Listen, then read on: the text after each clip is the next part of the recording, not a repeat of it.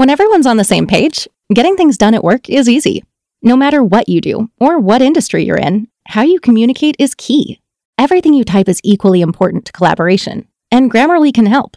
Think of it as your AI writing partner, empowering you to communicate effectively and efficiently so you can make a bigger impact in the workplace. 96% of Grammarly users say it helps them craft more impactful writing. And as the gold standard of responsible AI, Grammarly is your secure AI writing partner that allows your team to make their point and move faster. By understanding your writing and context, Grammarly provides relevant, personalized suggestions.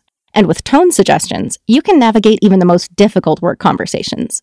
You can also save time from spending hours editing drafts to just seconds with one click. Sign up and download Grammarly for free at grammarly.com slash podcast. That's G-R-A-M-M-A-R-L-Y dot com slash podcast. Easier said, done. Le Journal du Rire, Guillaume Po. Olivier de Benoît est l'invité exceptionnel cette semaine du Journal du Rire. Ensemble, on parle de son spectacle, Le Petit Dernier, avec lequel il est de retour sur la scène parisienne. Il sera ce soir au point virgule, là où tout a commencé. Demain, ce sera l'Européen, et puis samedi, la scène de la Cigale pour la dernière parisienne. On revient tout au long de cette semaine sur son parcours et sur cet artiste, révélé à l'époque par l'émission On ne demande qu'à en rire. Ma fille veut devenir humoriste. Elle m'a dit papa je suis fier, je serai le premier humoriste de la famille. Alors il l'a pesé, il m'a dit 3 kg 4, il a ajouté joule des os.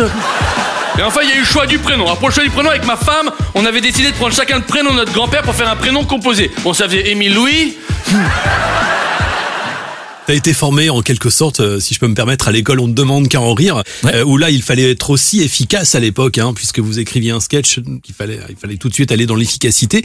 Euh, ça a été euh, une époque, une période qui t'a justement aidé aujourd'hui Ah oui, non, non, mais là, à, écrire de cette, cette manière. exigence, cette exigence du niveau de rire, je l'ai eu à On demande qu'à en rire. C'est-à-dire que quand on descendait cet escalier et qu'on faisait, une, en tout cas me concernant, quand je faisais la première phrase, à la fin de la première phrase, si j'avais pas de rire, je savais que je n'en aurais plus. Ouais. Et en fait, cette, ce, stress-là était tel que parfois avec Vincent Leroy avec lequel j'ai fait euh, toute cette aventure, parfois vous pouvez passer deux trois jours sur la première phrase, juste pour être certain que Laurent Ruquier se marre à la fin de la première phrase. C'était mon obsession, c'était d'entendre le rire de Laurent Ruquier. C'était pour moi, c'était ma ma légion d'honneur. Alors par exemple, je sais pas, un jour euh, Laurent Ruquier m'avait filé comme sujet euh, euh, un dîner presque parfait. Alors pendant trois jours, on se creuse la tête et à un moment donné, la phrase arrive.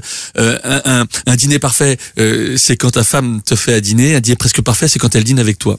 Et ben, si tu veux, cette phrase-là, évidemment, quand on l'a faite, après je la testais sur scène, mais je savais qu'on l'avait. Et tout d'un coup, tu dis paf. Et là, tu sais que ton sketch peut pas être raté parce que tu as ton premier rire. Et quand on regarde les, sur YouTube les sketchs que j'ai pu produire, eh bien, à chaque fois, on se rend compte que la première phrase, elle a été, euh, c'était une claque à chaque fois. Il y a la première phrase, il y a aussi cette intonation, ce phrasé propre à Olivier de Benoît. c'est L'autre vrai, soir, que- ma femme oui, bah tiens, dit- j'ai croisé tout à l'heure Coé, euh, que j'adore, Sébastien Coé, qui a commencé par euh, m'imiter. L'autre jour, ma femme, bah, donc, je, mais- mais- mais- il me dit même plus bonjour.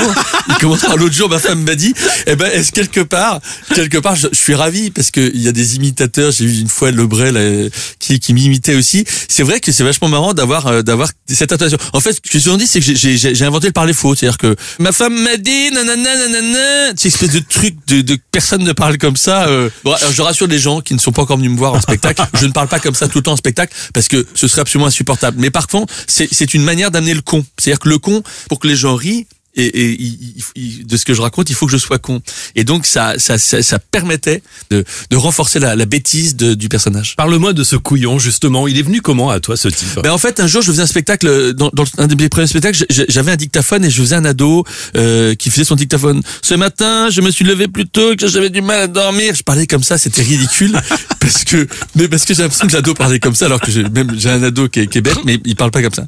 Et en fait, je me suis dit tiens, mais c'est marrant ça.